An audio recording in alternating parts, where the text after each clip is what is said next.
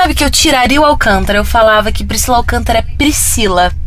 E Priscila é, é mais do que esse sobrenome Alcântara que fez sucesso, que chegou onde chegou, que tem tantos anos de carreira.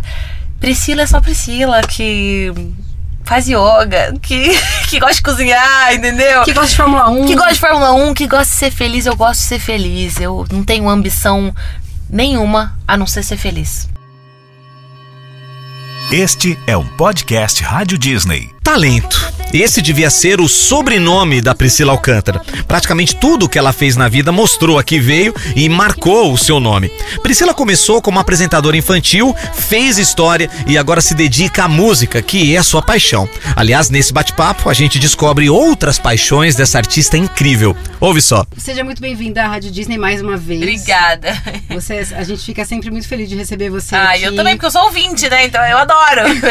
Que legal. Oh, então a gente, eu já queria começar falando sobre as suas influências. Você é uma pessoa muito musical, Aham. né? E aí eu queria saber da onde veio toda essa sua, essa sua carga musical. É da sua família? Nasceu com você? Quais são as Pois suas é. influências musicais? Eu nasci numa família 100% musical. Os meus pais são músicos, eles sempre tiveram banda e todas as minhas primas também eram cantoras, cantavam na igreja. É, então eu sempre via todas as minhas primas, tias, meus pais fazendo música, ou escrevendo, ou cantando, tocando. Então eu literalmente cresci nesse ambiente. Tipo, eu tava na barriga da minha mãe enquanto ela se apresentava em palcos, assim. Então, com certeza veio no DNA.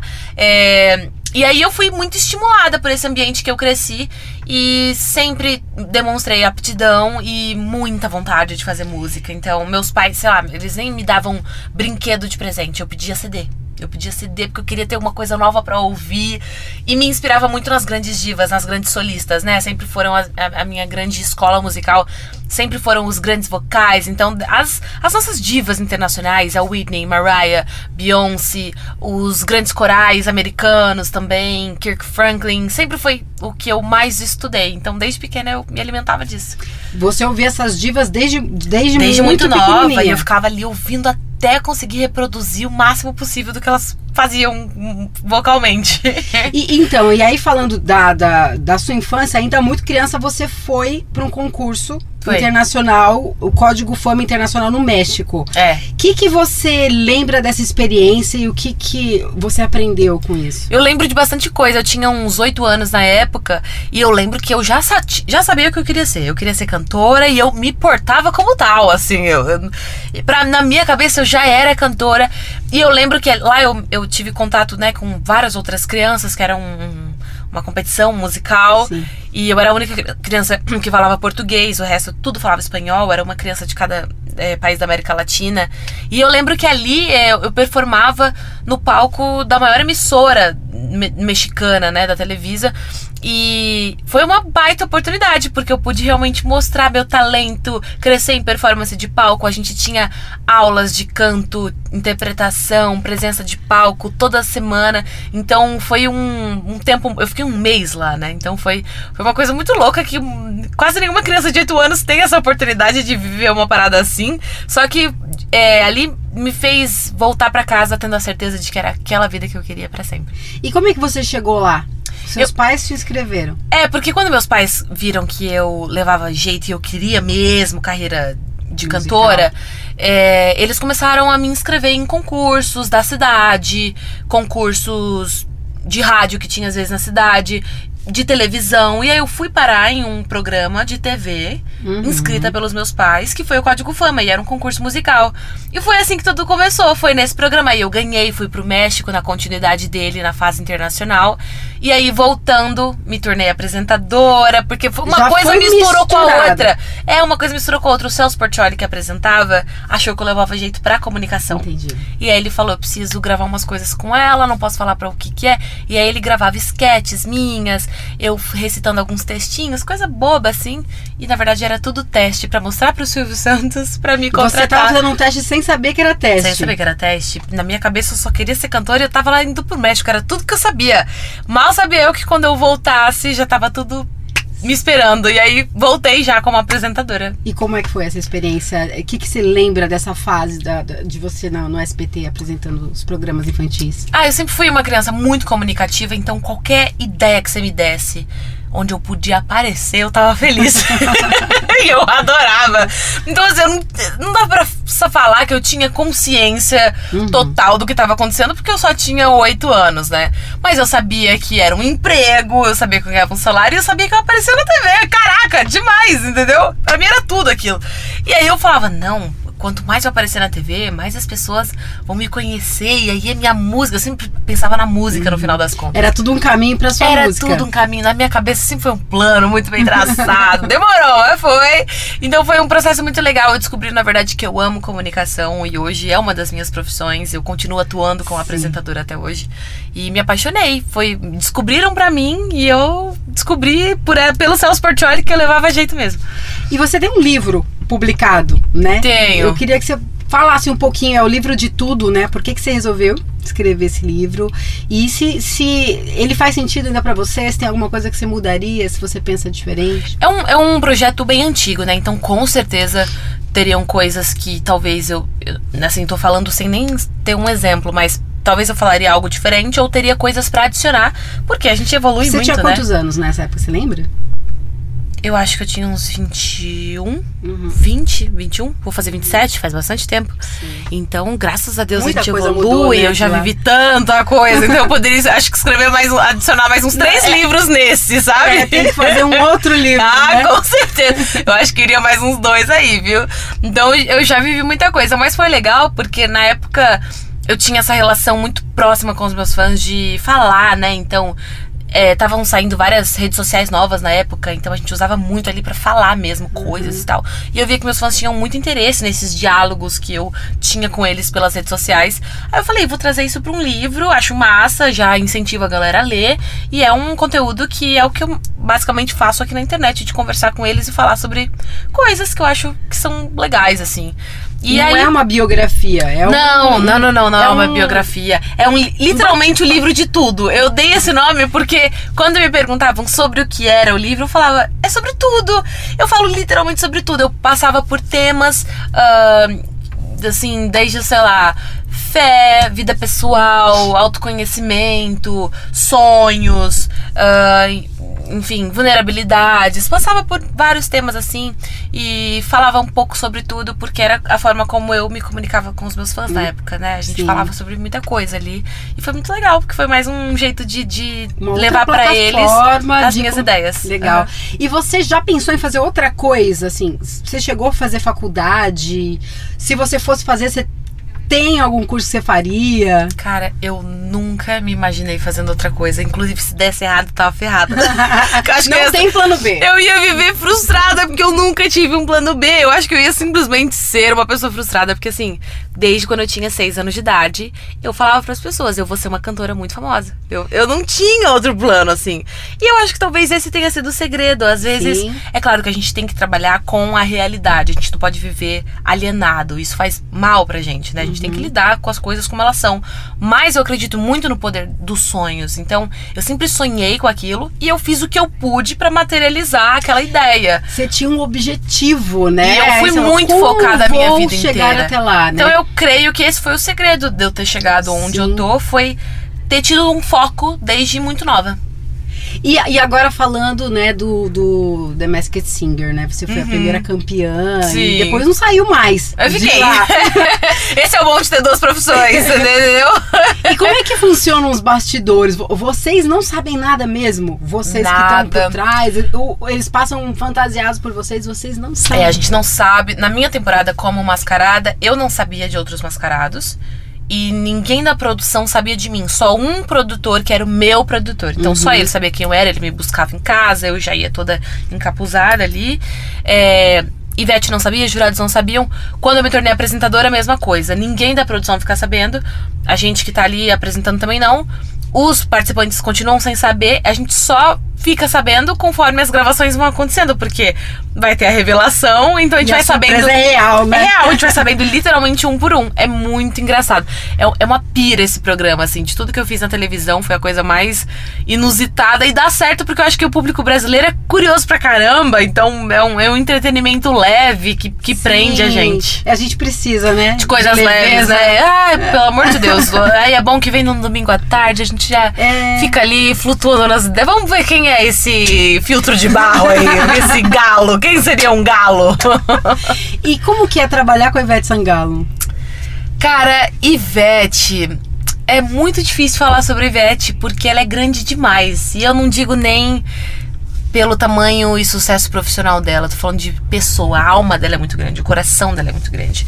E falar da Ivete hoje pra mim não é mais de um lugar de admiradora, é de um lugar muito familiar, assim. A gente se trata como mãe e filha. Então, falar da Ivete é como falar da minha mãe, assim. Tipo, é uma pessoa que mudou a minha vida, ela muda a minha vida a cada momento que a gente tem juntas. Ela é uma das minhas grandes apoiadoras, das minhas grandes conselheiras hoje. É, e assim, é. Não sei, é, é de um privilégio poder conviver com ela nos bastidores, porque aí você entende por que, que ela é do tamanho que ela é no mercado, na carreira. Porque tem, tem integridade, tem. tem ela é, ela é uma, uma pessoa dedicada a outras pessoas. Ela, Ela entende. é muito bondosa, parece que ela tem Ela é generosa. generosa. Tem, uma, tem uma palavra, se eu pudesse dar uma palavra pra Ivete, seria generosa. Ela tem generosidade. Então ela não tem. Ela não reserva nada pra ela. Ela gosta de compartilhar. Tanto, sei lá, conselhos artísticos que ela me deu desde o momento um que a gente se conheceu até abrir um quarto da casa dela pra mim, sabe? Tipo isso. Então, ela é, ela é a melhor pessoa que temos. Ivete Sangalo é a nossa maior brasileira. E como é que foi pra você ser apresentadora do TVZ? Foi muito legal. O TVZ é um formato de programa que foi a minha escola, que é o programa ao vivo, então é onde eu domino mais. E é onde eu mais amo fazer TV. Eu adoro fazer programa ao vivo, que você só me dá um script e eu posso falar ali as minhas besteiras. Eu adoro poder fugir ali do roteiro, ter interação com pessoas e o TVZ foi muito massa. Ah, pude receber vários amigos, artistas também, cantar vários gêneros e músicas diferentes, então foi um momento muito legal para as pessoas ah, me verem cantando outras coisas, né? E aí o TVZ foi né, a junção dos meus dois mundos, então eu tava nas nuvens ali, eu pude fazer TV enquanto eu cantava, olha que beleza. Eu falei, gente, vocês dão um, pro- um programa pra cantora? Aí ferrou, eu não vou embora nunca mais. Aí acabou a temporada, foi o chororô, e aí, mas já tinha outra pessoa bucada, né? Mas eu falei, agora, eu, se eu não me engano, agora é a Poca. Eu falei, pois você.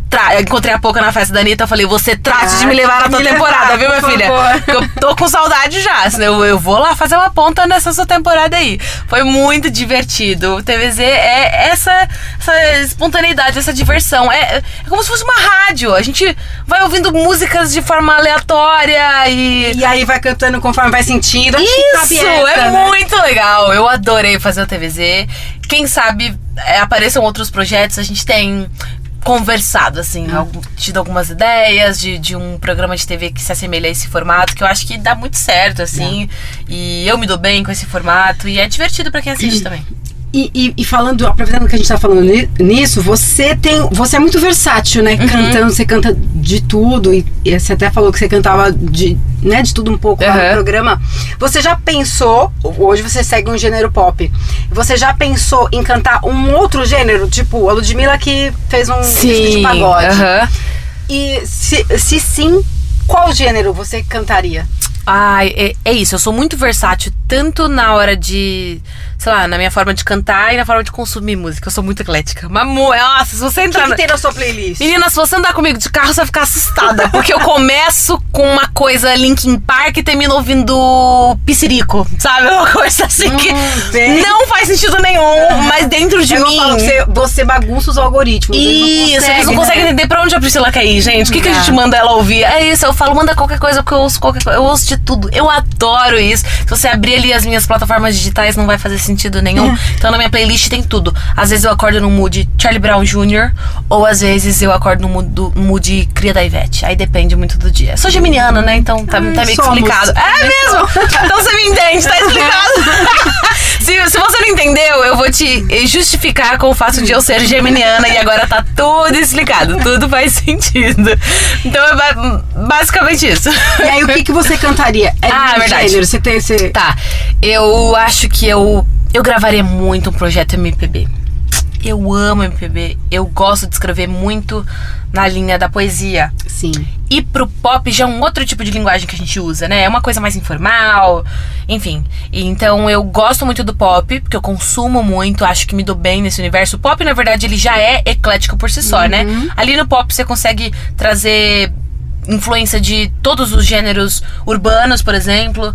Ah, dá pra trazer uma coisa até mais lírica. O pop te permite fazer tudo. Mas se fosse uma coisa mais nichada, eu acho que eu queria, eu iria muito pra MPB, porque eu adoro a escrita é, e adoro o jeito de cantar, essas cantorias suaves, essas melodias elaboradas, sabe? Sim. Com ainda um toque de simplicidade, assim, é complexo e simples ao mesmo tempo. Eu acho que eu poderia muito ir. E você falou de, de, né, de escrever, dessa linha de poesia. Como que é o seu processo de composição? Você tem um método ou é inspiração ou você mistura as duas coisas? Olha, eu era muito assim de tipo. Eu, eu não. Há um tempo atrás eu não me considerava muito compositora. Eu falava que eu escrevia por necessidade. Mas conforme eu fui vivendo alguns desafios na minha carreira musical, eu fui me aprimorando enquanto compositora. Hoje eu me enxergo como compositora. Até porque eu evolui muito e hoje eu entendo de recursos, ferramentas pra, enfim, atuar melhor nessa área. Além da demanda que eu tenho de ter que gravar uma música, sabe? Sim. Então, meu processo criativo, eu, eu, eu preciso muito de inspiração. Eu, eu gosto muito de escrever a partir de coisas que eu vivo. Então, por isso que eu gosto de viver pra caramba. Nossa, adoro sair, me relacionar com pessoas, conhecer gente. Porque minha, minha inspiração vem daí. Mas eu também aprendi a escrever a partir do nada. Isso é muito interessante. Ah, então, às vezes, eu tenho literalmente uma ideia e eu posso não ter vivido nada a ver com essa ideia, mas eu vou escrever uma música sobre isso. É uma ficção total, assim. É, então eu, eu gosto muito de entrar nesse lugar da ficção, assim, escrever histórias que eu nunca vivi, mas que tá aqui na minha cabeça. Então, sei lá, eu tenho um sócio, a gente produz junto, né? A gente tem uma produtora, e às vezes a gente para assim, tipo. Aí ele vem com uma ideia, vamos escrever uma música sobre uma pessoa, um namoro à distância, aí a pessoa tá no Japão, a outra em Berlim, aí a gente começa a viajar e eu falei, pronto, vamos escrever. e aí sai uma música daí. Então, o meu processo criativo, ele, ele vem ou de alguma coisa que eu vivi, ou de uma ideia que eu achei legal. Basicamente Uhum. isso. E hum, é, você. Que, eu me perdi, eu fiquei é, é, pensando nas suas ideias. É, ah, você já pensou em carreira internacional? Porque. Hoje tá tudo, né? Essa palavra globalização, acho que globalização já é tão antiga, mas é o que a gente vive, né? Muito, E nossa, a gente tá no auge da globalização, na verdade, Você né? já pensou em uma carreira internacional? Pensa no futuro? Sendo muito honesta, eu não sou dessas que move fundos imundos pra uma coisa como essa acontecer. Porque eu gosto da espontaneidade da vida. E tudo que eu vivi até hoje, apesar de eu ter sempre tido um foco, é vou ser cantora. Cheguei lá. É, mas eu sempre fui surpreendida na forma como eu cheguei até aqui. Então, eu nunca, nunca as coisas aconteceram na minha vida como eu planejei. Sempre foi de uma surpresa. De repente, eu nunca pensei em fazer TV. De repente, eu virei apresentadora em rede nacional, me tornei conhecida nacionalmente por, sabe, esse, esse tipo de coisa. Então, eu, por exemplo, meu maior hit, Girassol, nunca foi uma pretensão. O Whindersson vazou a versão que eu gravei só pra ele É. e a música ficou famosa, sabe, esse tipo de coisa. Então eu entendi que a minha vida, a minha experiência segue esse padrão de coisas inesperadas. Então eu faço a minha parte e deixo a vida me surpreender. Onde a vida quiser me levar, eu vou chegar. Então eu não traço esse caminho tipo, nossa, eu quero ficar Quero muito fazer. famosa em todos os países. Não, tipo assim, se a minha arte me levar até lá, vai ser muito massa. Mas eu preciso ser realizada onde eu estiver. Às vezes a gente traça algumas ambições que eu nem sei se é pra mim, entendeu? Tipo assim, vai saber como eu vou reagir com uma carreira internacional. Talvez nem seja a coisa mais saudável pra mim. Então eu não quero Você receber não sabe nem isso. se você vai Nem gostar, sei se eu vou né? gostar, então eu não quero receber. Então o que a vida achar que eu tô pronta, ela vai me dar. E eu vou receber. Eu sou meio que isso. E agora eu queria que você falasse um pouco da sua amizade com o Vitor Clay. Uhum. Ele, ele vai gravar um DVD, te convidou. Vai. Aliás, o Vitor Clay esteve aqui, né, conversando com a Uhum. gente aí, fi- acho que foi no final do ano. E ele falou de você. Eu- Falou eu- bem, senão eu já brigo eu com ele. anotei aqui, Ah. não esqueci o que, que ele falou. Ele falou. Ele falou que ele acha que você é uma das melhores vocalistas que Ai, ele já bondade. ouviu. E ele falou, ela é, é- ele falou, ela é impecável. Simplesmente Que ela bondade. é impecável. Mas eu falo a mesma coisa dele. Eu comecei, eu conheci o Vitor por ser fã do Vitor. Eu, eu era genuinamente muito fã do Vitor. E eu fui num show dele, e a partir desse show que a gente se conheceu, se tornou muito amigo.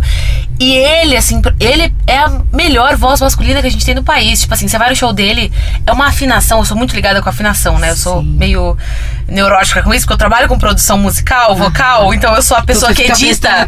Eu vejo a voz, eu, eu vejo as waves, eu Sim. vejo as frequências, então eu sou noiada com afinação, assim. E esse menino no palco é surpreendente, porque ele é extremamente afinado. E aquele vibrato, e eu fico, tipo, eu sou a maior. Nossa, eu, eu pago muito pau pro Vitor, ele sabe, ele é meu amigo pessoal, a gente tá sempre junto. E eu nunca nego pras pessoas o quanto eu admiro a pessoa que ele é, o artista que ele é. E aí a gente teve a oportunidade de, de colaborar junto, a gente sempre quis fazer coisas juntos, a gente tem algumas gravações feitas. A gente tem Tudo Pá, que é, que é uma música minha que foi colaboração com ele, mas a gente quer fazer coisas maiores juntos. A gente E tem é- essa, essa vontade. E você, e vocês, você vai participar da gravação do DVD Vou. A Bolha. E Vou. vocês vão cantar tudo pá? Aham. Ai. Eu, eu nem sei se eu falar. Vai, morrer, tipo. Você fez um ano. Não sei se eu podia. Nunca Ah, voltar. Foi. Enfim, ele sabe que eu sou boca aberta. Eu sempre conto as coisas dele antes da hora. Também teve um outro, uma outra coisa que eu fiz com ele que eu não podia falar. Eu falei, é isso, tudo pá. Eu, eu, eu acho que só pode ser tudo pá, né, gente? É a única música que a gente gravou de estúdio. Mas também, se ele quiser, que a gente cante outra coisa, a gente canta. Mas eu vou estar lá. Já estaria, obviamente. Vai ser um momento muito importante pra ele. E é muito legal poder fazer parte desse, dessa fase do Vitor e poder, enfim, colaborar, agregar. A gente adora fazer música junto e quando a gente tá no palco junto a gente pira. Então toda oportunidade que a gente tem de estar no show um do outro, a gente, tipo, meio que se convida até. Agora, eu- mudando de assunto, eu queria perguntar sobre a sua participação na, na, na novela é, Amor Perfeito, Sim. como fazendo a personagem da Foi Carmen legal. Miranda. Como é que foi a preparação pra encarnar esse personagem? Pois E como é que foi o momento, né, de, de maquiagem, de Aham. figurino e tudo mais? Foi de longe a coisa mais legal que eu já fiz. E é uma, era uma das coisas que eu mais queria fazer. Eu sempre tive um sonho de interpretar nessa área cinematográfica ah, uma cantora. Sempre tive esse sonho. E parece que Carmen tava dentro de mim. Eu ti, nesse programa Código Fama que eu fiz no México, cada criança tinha que meio que fantasiada assim de uma coisa que representasse seu país. E eu fui de Carmen Miranda. E tem Ah, fotos. você fez um post eu sobre fiz, isso, eu eu postei essa É. foto. Então parece que talvez desde lá alguma coisa no universo traçou. Você já tava se preparando Um momento meu e de Carmen Miranda, assim. Ivete, quando me conheceu, falou da semelhança. Foi a única pessoa que chegou logo de cara falando. Porque não é o tipo de coisa que você olha e fala, nossa, a Priscila é cara da Carmen Miranda. Mas quando tu vê caracterizado, eu fiquei assustada. Então, quando eu vi também, eu falei, nossa, Eu mas fiquei assustada. Parece tanto assim, né? Parece Tipo, muito. Eu nunca notei. Mas é, foi uma coisa muito louca. E aí, eu digo que já tava dentro de mim, porque eu tive uma semana pra me preparar. E na verdade, eu parei pra estudar três dias antes, porque eu tava na semana. O convite veio em cima da hora. E eu tava na última semana de gravação do The Masked, que é uma loucura. TV é uma loucura. Então eu falei sim. E já me desesperei, porque eu falei, que tempo que eu vou ter pra estudar Carmen Miranda? E é uma baita responsa. Porque olha o legado dessa artista. É uma novela da Globo, tipo assim, meu Deus do céu, eu, eu, eu tenho que arrumar um jeito de fazer direito. Não, não tem margem pra erro nesse, nesse, nesse caso. E aí eu lembro que eu falei, cara, eu vou focar em absorver, deixar o meu inconsciente absorver tudo que eu puder dela. Então eu passei dois dias vendo vídeo dela, só vendo vídeo, sem tentar reproduzir nada. Ob- Observei e absorvi. E aí, quando eu entrei em estúdio pra gravar a voz, que eu tava estudando também as duas músicas, porque eu regravei a, a música dela, né? Não foi lip sync da voz dela, foi eu você regravando. tava cantando. E aí, quando eu abri a boca, eu não sei explicar, saiu. Tipo assim, eu tenho facilidade pra imitar cantores, eu adoro imitar cantores. Eu vou no karaokê pra imitar cantores. Então eu tenho essa habilidade, mas foi muito impressionante que, tipo assim, eu abri a boca, saiu a voz dela. Foi muito. Eu não sei explicar, eu realmente. Foi meio místico a parada, assim. E aí depois, no dia seguinte, fui fazer a caracterização, foi mais doido ainda, porque eu falei, gente, que coisa estranha, eu sou muito parecida. O que tá acontecendo? E a galera da equipe ficava chocada, a galera se arrepiava, assim, no estúdio, no dia da gravação. Foi uma parada sinistra, assim, foi muito legal. E, nossa, no dia da gravação, ver todo aquele elenco de gente maravilhosa, tipo, pessoas que são emblemáticas aí na história da, da novela brasileira. E eu tô, tava ali, entendeu? Tipo, foi muito O- legal. o- a, a dinâmica é diferente de, de gravação de, de um programa como The Masked Singer, por exemplo? Bem diferente. que você já fez? Bem diferente, repete várias vezes, assim, a mesma coisa, ah, porque são muitos detalhes, né? Sim. Pensa, era uma cena que tinha muito elenco de figuração também. Sim. Então, eles me contando, né, que. que são, não, são poucas cenas que envolvem tantas pessoas. Então, as cenas que envolvem tanta gente demora muito mais, assim. Então, são muitos detalhes que você tem que prestar atenção, muito mais take, porque é muita coisa, muito mais coisa que você tem que captar, né? O diretor precisa captar. E aí, nossa, a gente fez e refez as apresentações. Foi muito legal. Muito legal também ver os atores entrando nos personagens. Assim, achei aquilo máximo. Nossa, a Mari Ximenes, tipo, ela tem um ritual pra entrar no personagem, assim, tipo, ela fica girando assim no mesmo lugar, senta e se concentra e. Tipo, vem a personagem. Eu fico tipo, gente, que legal isso! Eu tava meio que tentando fingir costume, Aham. mas eu tava bem de telespectador ali. Eu tava, gente, já tô amando ver esses bastidores. Então foi uma experiência inesquecível. Nossa, assim, eu vou lembrar minha vida inteira e tomara que outras oportunidades surjam a partir desse universo, porque eu amei fazer. Vi que eu sou capaz, também foi um baita desafio pra mim. E aí, quando você se descobre capaz, nossa, o céu é o limite. Então eu tô aí esperando só novas oportunidades nesse universo. E, e você falou dessa decisão de, né, você estava fazendo The Masked Singer e aí aceitou a- a- o convite. É, você toma as suas decisões sozinha ou você tem uma equipe que te ajuda nisso? Eu, eu gerencio minha própria carreira hoje. Ah, eu tenho pessoas. Tenho uma equipe muito grande por trás, ninguém faz nada sozinho. Então eu conto principalmente com a mentoria do meu pai, que foi a pessoa que sempre gerenciou a minha carreira desde o início. E eu aprendi muito com ele. E conforme a idade foi chegando, eu me senti madura e pronta. Ele entendeu também que eu poderia tomar a frente. Então hoje eu tenho ele como um mentor e ele é a pessoa que cuida, gerencia toda, toda a galera que trabalha comigo. Ele é meio que esse, esse guarda-chuva, mas todas as decisões vêm a partir de mim. Então, é, para onde eu vou, como eu vou fazer, sou eu que comunico, sou eu que decido. E isso é muito legal porque a gente sabe qual os desafios de ser uma mulher nova na indústria e tanto a indústria da comunicação, da televisão quanto a musical, infelizmente tem muitos obstáculos pra gente, mulher. É, são muitas estruturas que ainda precisam ser é, derrubadas mesmo, porque não são sadias, são machistas, então é muito desafio que a gente enfrenta. Então, pra mim, com 26 anos, ser uma mulher independente, uma mulher sim solteira, sabe, dona da minha própria vida, do meu próprio nariz, do meu próprio negócio que é a minha arte, e poder gerenciar tudo isso e ser líder para tantas outras pessoas é um motivo de muito orgulho. E também uso isso como é, inspiração para outras meninas, para outras mulheres que querem estar nesse ambiente e, enfim, estão vivendo dificuldades. É realmente muito difícil, mas é super possível a gente crescer. E eu, eu agradeço muito ao meu pai, que, como pai, como homem, enxergou em mim é, essa. A, a potência feminina que eu tenho e a minha capacidade de liderança. E quando ele, tipo, Tipo, ela tá pronta, ele simplesmente me deu lugar e me deu espaço. Falou, tipo assim, ela- precisa, deixa, entendeu? Então, e, e- mas eu sempre volto ali no meu pai, porque a lente é meu pai, né? E não bom. tem gente que queira melhor pra gente do que a nossa família. Claro. Então é muito bom ter os meus pais ali. Então tô sempre, tipo. Tá, é, nesse tipo de negociação, o que, que a gente faz? Aí ele, ó, tem isso, tem isso, sei o quê. Então eu aprendo muito até hoje. ah, tenho muita troca com as pessoas que trabalham comigo, justamente pra aprender e ser uma líder cada vez melhor. Ouço muito, trabalho muito a escuta, porque eu acho que esse é o segredo, o maior segredo de um, de um, de um líder, seja em qualquer área. Então é muito legal hoje poder viver isso dessa forma. Você fala com muito entusiasmo, né, da sua, da sua profissão, da Uhum. sua carreira. Você acha que você tá no, tipo, no melhor momento da sua vida? Olha, eu acredito que a gente tem que achar que sempre o momento de agora é o melhor. eu acho que a gente não sabe o que, que vai ter amanhã. A gente nem tem o amanhã. Tudo que a gente tem é o agora. exatamente. Então eu vivo agora como literalmente a única coisa que eu tenho. Eu, eu não vou ficar gastando animação e energia com o futuro, porque o futuro não existe. O que existe é o agora. Então eu vou ficar animada com o que eu tenho agora, com o sucesso que eu tenho agora, com os números, com os fãs, com os shows que eu tenho agora. E aí, conforme as coisas, o amanhã vem chegando, eu vou só me atualizando. Eu vou, tipo, sempre redirecionando o meu entusiasmo pro momento de agora. É só o que a gente tem. O passado não volta, o futuro não existe ainda, ele é uma ideia. E é- é- acho que esse é o mal hoje em dia, né? Porque a gente vive A gente é no acelerado, né? futuro, A gente tá sempre no É. futuro, ou com saudade do passado. Eu sou ansiosa, tá? Isso aqui é um tra... Isso aqui é muito tempo de terapia pra eu estar te falando isso aqui, minha filha. Isso aqui, nossa, sete anos de terapia, de análise. Mas eu sou uma pessoa ansiosa e meu mal sempre foi viver muito no futuro. Então eu perdia coisas do presente, é, o, o que eu tava vivendo ali no momento, sempre projetando coisas.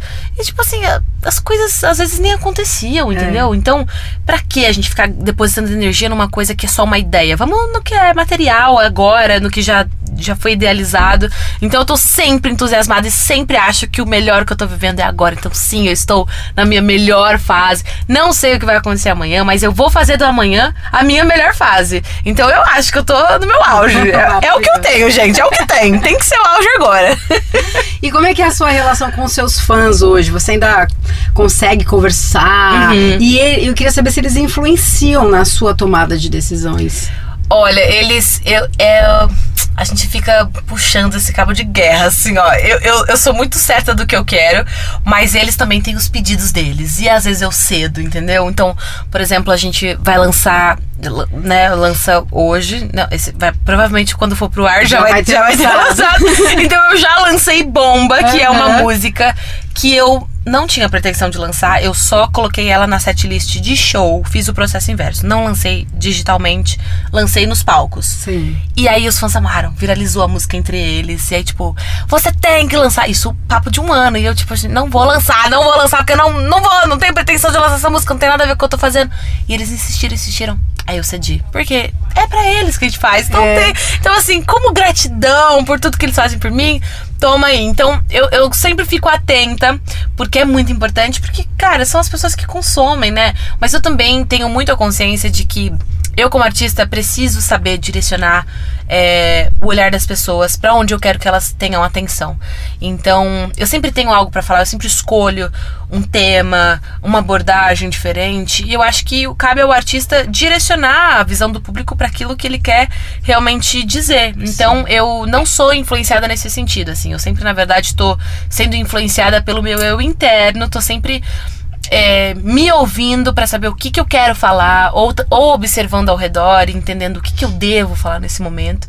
E a partir daí é que eu faço as minhas escolhas artísticas. Mas os fãs, eles têm sim aquele temperinho. Eles são, eles são o temperinho, né? Então eu tô sempre de olho no feedback deles, que eu considero muito importante. E desse tempo todo de carreira que você tem, porque sua carreira é a sua vida inteira, né? É, é, é eu sou nova e as pessoas, tipo, é estranho falar, tipo, eu tenho quase 16 anos de carreira. É, você tem alguma história divertida, assim, que você sempre que, que lembra da risada, assim, que você pode contar? A minha vida é uma piada, eu vou te contar. Eu tenho muitas histórias, assim. São tantas que é até difícil memorizar. Mas. ahn, por exemplo, eu fiz programa ao vivo a minha vida inteira. E era gafe atrás de gafe, né, gente? Tipo assim, sei lá, um dia levaram. Tiveram a brilhante ideia de levar um cavalo ao vivo pro palco. O cavalo fez cocô no palco inteiro e era um programa ao vivo e tinha plateia e as crianças enlouquecidas. Ah, o cavalo! E tipo assim, milhões de pratos pra girar porque a gente não sabia o que fazia. Se cuidava pras crianças, o cavalo. É uma coisa muito louca. Então, assim, meu, minha vida de programa ao vivo rendeu muitas gafes. Pra todo mundo ver. Então tá aí, gente. Se você der olha uma pesquisadinha. buscada. Menina, você vai ver tanta coisa. Mas as do programa ao vivo eram as mais engraçadas, porque você fica tipo, meu Deus, e agora o que, que eu faço? Não tem o que fazer. Esse, esse, chama um desenho e às vezes o desenho não tá pronto. É uma loucura. Já foi aprendendo a ter jogo de cintura. Ah, desde isso aí, né? mim foi uma ótima escola. Eu falo que o programa ao vivo foi uma ótima escola. Pra vida. Ô Priscila, e você tem algum hobby, assim, você pratica esporte, você coleciona alguma coisa? Ó, vamos ver, tá. É, Vou falar gosta. coisas que não- talvez as pessoas não sabem. É. Primeiro, eu sou fascinada e acompanho muito Fórmula 1. É uma coisa Nossa, diferente, que né? inusitado. Sim, é um grande hobby. Eu realmente Legal. acompanho, assim, tipo, de saber todas as equipes, os pilotos. Eu acompanho os três dias da semana que tem ali, né? As qualis. Quando aí... você pode, você vai na. na Eu fui na, corrida? última, foi, o meu Foi? primeiro GP que eu fui, foi o de, o de Interlagos que teve. E assim, eu fui a pessoa mais feliz do mundo. Meu- eu- meus am- amigos meus que não são desse universo me levaram porque sabiam que eu amava muito e meio que, tipo, me deram de presente, assim. E foi, nossa, um dos dias mais legais da minha vida. Foi muito legal. Ahn, eu tenho uma vida, deixa eu ver, muito saudável. Eu pratico exercício todos os dias, eu tenho uma rotina. E praticar exercício é tipo um hobby pra mim. Eu faço yoga. Pronto, um hobby, yoga. Sou viciada em yoga. Faço, tipo assim, muitas vezes na semana yoga. E você treina também, né? Treino, não, eu tenho uma vida muito saudável, assim, alimentação, exercício. É, eu, eu também sou uma pessoa muito ansiosa, então, pro jovem do século XXI, é um escape, né, gente? A gente descobre como faz bem. E eu descobri que rotina pra mim faz muito bem. Então, eu tenho essa rotina, pratico exercício todos os dias, aí tem yoga, e eu corro também. Adoro essa coisa. Eu, eu, na minha adolescência, eu joguei vôlei por muitos anos. é, participei de campeonatos até. Então, essa coisa de exercitar o corpo, de se movimentar, eu amo, sou viciada, assim. Viciada mesmo. Então, aí hoje eu não faço esporte, mas aí eu trago pra essa parte de exercícios e yoga que eu descobri que eu amo também. E aí, quais são os seus planos pra 2023? O que, que a gente pode esperar aí da Priscila Alcântara que você pode contar pra gente? Pois é, menina, eu tô um Tanta livro um pouco. coisa. É muita coisa, mas eu tô um livro um pouco fechado, sabia? Mas eu- deixa eu ver o que, que eu posso abrir. Bom, a gente encerra a turnê Priscila ao vivo, né? Que foi essa primeira turnê que eu fiz depois da pandemia, depois da- de todas as novas escolhas artísticas que eu fiz. Então a gente encerra esse ano. Ah, eu acho que vem projeto na TV ainda esse ano assim, juntando meio que esses meus dois universos. Eu acho que vamos ter oportunidades de continuar vendo Priscila aí na televisão. Ahn, e música, né? Só o que eu posso falar é que eu, eu não, não conheço outra vida a não ser essa vida de cantante. então, ah, vai, vai ter coisa nova, assim. é, é isso. Podemos esperar muitas novidades da Amor, é, só ficar, é só ficar ligada, é só ficar ligada. E hum, se hoje alguém te perguntar quem é Priscila Alcântara pra você, o que, que você responde? Você sabe que eu tiraria o Alcântara, eu falava que Priscila Alcântara é Priscila. E Priscila é, é mais do que esse sobrenome Alcântara que fez sucesso, que chegou onde chegou, que tem tantos anos de carreira. Priscila é só Priscila, que faz yoga, que, que gosta de cozinhar, entendeu? Que gosta de Fórmula 1? Que gosta de Fórmula 1, que gosta de ser feliz, eu gosto de ser feliz. Eu não tenho ambição nenhuma a não ser ser feliz. Seja fazendo música ou fazendo qualquer outra coisa que eu descubra que me faça mais feliz. Ah, amando pessoas, sendo amada. É isso, eu acho que Priscila Alcântara é, é só Priscila mesmo. Esse é o Furacão Priscila. Priscila, muito obrigada por esse Geminiana, papo. Se deixar duas geminianas falando, gente, vai dar três horas e meia aqui de podcast. Desliga logo que as duas geminianas ser falam difícil. demais. Obrigada. Muito Obrigada a sucesso você. nos seus novos projetos. A gente vai Obrigada. ficar aguardando ansiosamente pra te ver na Obrigada. TV. Não vai abandonar a gente na Não, TV. nenhum. E eu tô sempre ouvindo vocês. Isso, as portas Sempre que lembrar de mim, é só me dar um oi que eu tô ali no carro com a rádio com certeza ligada. Ah, eu vou Eu ouço rádio no carro. Eu não ouço música de, de plataforma de streaming no carro. Eu não ouço. Eu só ouço Porque a, rádio. o, a, a, não, rádio é outra. Rádio é rádio, falar da rádio é rádio. E eu, eu sou super. Eu defendo a rádio até ouvir. Eu falo, rádio é rádio. Não, nada se compara com a experiência de você ouvir músicas sequenciais que escolhem por você e você ama. Olha que coisa Como que é genial. você se ouvir no rádio?